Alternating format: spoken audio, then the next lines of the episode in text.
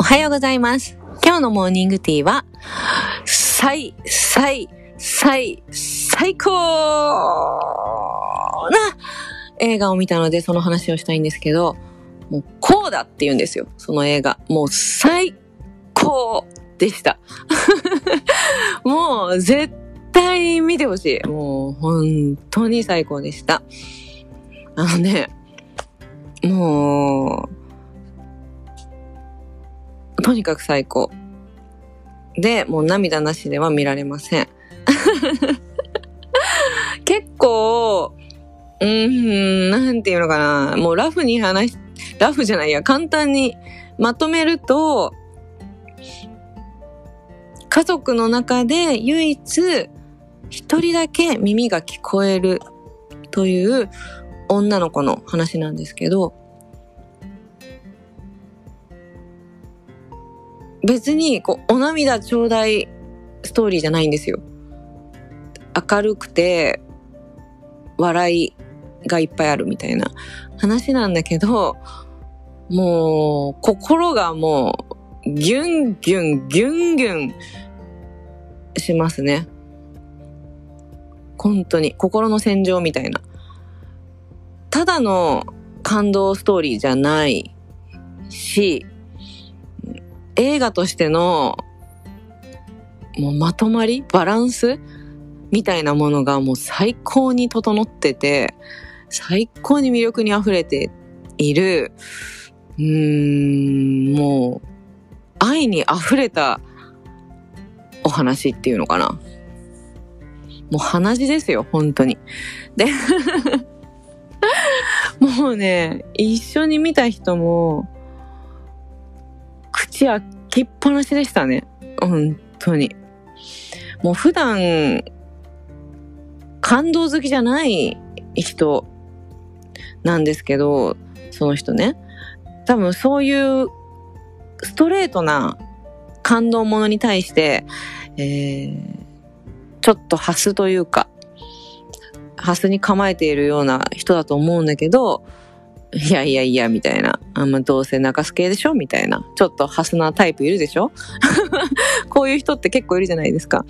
いやまあ、そういうのちょっと別に、そんな感動とかいらないから、みたいな。っていうタイプなの。一緒に見た人がね。で、その人が、もう終わった後、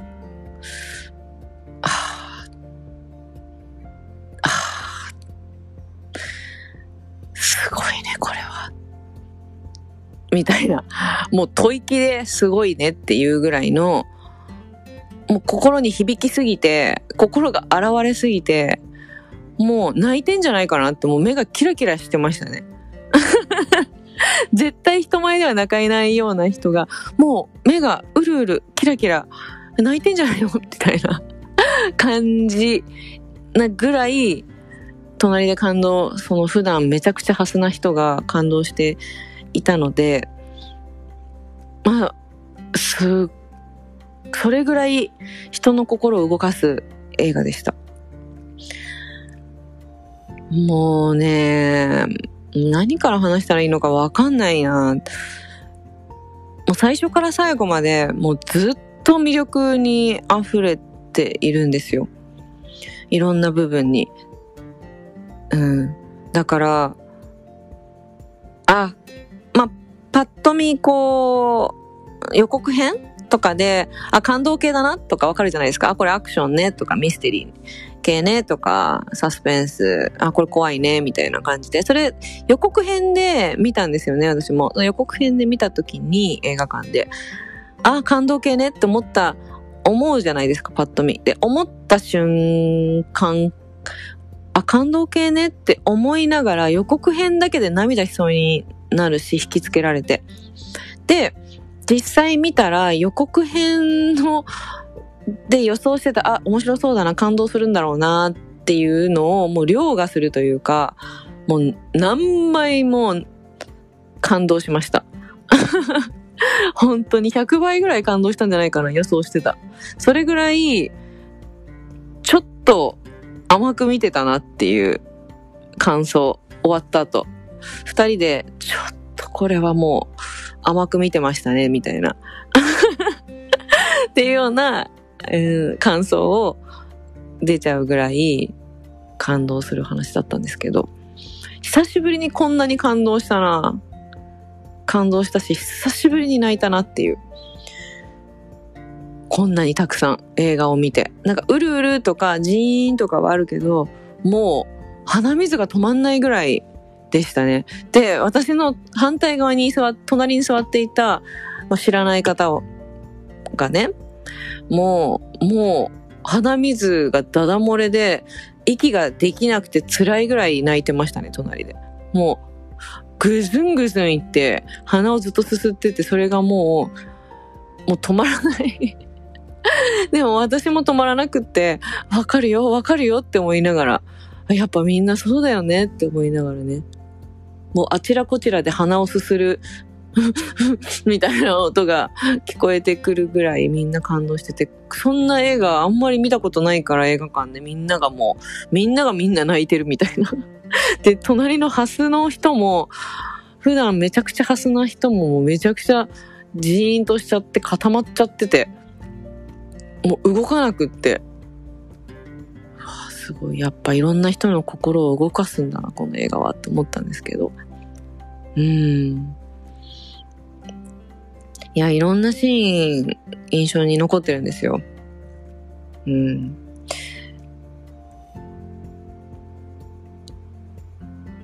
もう、ね、耳が全員聞こえないファミリーで、で、その中で一人だけ聞こえる。で、その子が歌を目指したい。歌で音大に行きたいっていう夢を持ち出して動き出すんだけど、家族からしたら、私たち耳が聞こえないのに、あなたは歌を目指すのって。それって、あなた、反抗期か何かなのっていう感じになるんですよ。だって私たち聞こえないのに、なんであなたはそれを目指すのか？っていうね、ところから始まり。で、彼女が歌うシーンがあるんだけど、家族は誰も聞こえないんですよね。うん、で、それでも何か伝わるものが出てくるんですよね。すごいなと思ってそこ。そこのシーン。だって聞こえないんですよ。歌って耳で聞くものじゃないですか、メイン。でも、そのメイン、耳で聞くという、五感で一番、まあ、使うものは耳ですよね、音楽を聴くときって。それが、まあ、聞こえないという状態で、自分の愛する娘が歌う歌を耳が聞こえない状態で聞く。どういう感情なんだろうってすごい考えさせられたし。で、その娘も家族が大好きでね、聞きに来てもらうんだけど、これをどう伝えるか。でもそのね、シーンがすっごい印象的なんですけど、まあちょっと見てもらったらわかると思うんだけど、まあ無音で、無音の状態で、こう耳が聞こえてない方たちのフィーリングを味わうことができるんですね、少しだけ。ほんの少しだけ。そのほんの少しだけ味わって、うん。あ、こういう感じで見えているんだって。こういう感じで目線で感じるんだ。こういう意味以外の感覚をフル活用してこうやって過ごしているんだなっていうのが、ほんの少しだけですけど、見せられるんですよね。うん。で、そこで伝わるものって何なんだろう。で、その人たちには、まあ、言葉、口から出す言葉だと通じないか、まあ、手話とかがあったりとか、あの、まあ、表情を豊かに伝えたりとか、いろんな触ったりとかですね。うん。そういうので表現するんだけど、うん、本当いろんなこと考えさせられたんですけど、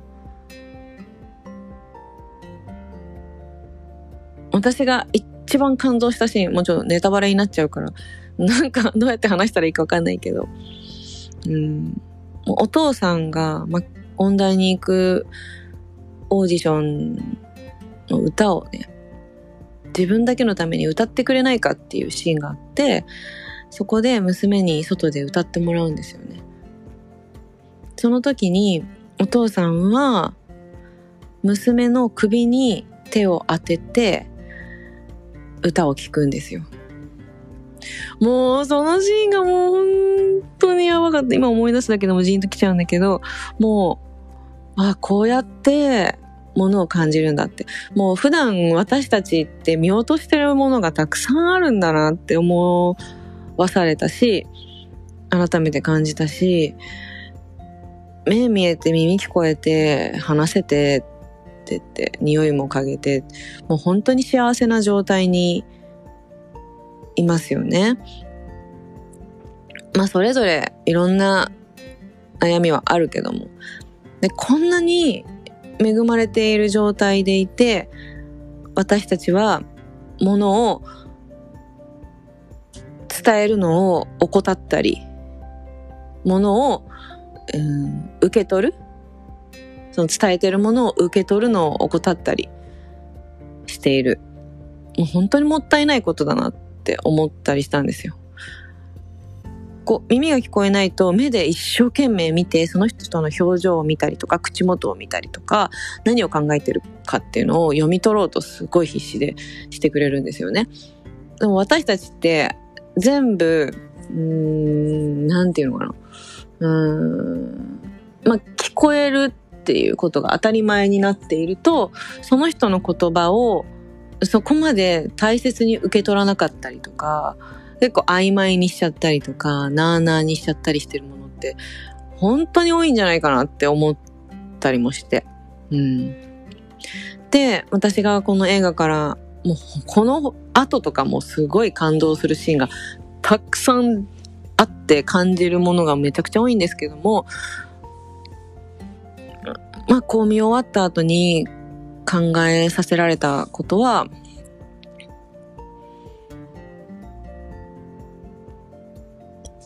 言葉で伝えること？言葉じゃないものを伝えることこの映画の人たちは言葉もうまく出せないから、表現。言葉のメッセージじゃなくって、その言葉じゃない気持ちの伝え方をしてたんですね。うん。まあ、女の子は言葉を喋れるから、言葉でも喋るし、手話でも喋るし、表現でも喋るんだけど、だからその女の子は二つできるんですよね。言葉で伝えることもできるし、言葉じゃない伝え方もできる。でも私たちは、耳も聞こえて目も見えてると、結構両方してないことが多いんじゃないかなって思ったんですよ。うん。言葉でも伝えないし、言葉じゃないものも伝えてないんじゃないかなって思いました。なんかそれってすごいもったいない気がしちゃって、このファミリーから学ぶことってすごいもう数えきれないぐらいあって、もう本当に愛に溢れたファミリーで、兄弟もそうだし、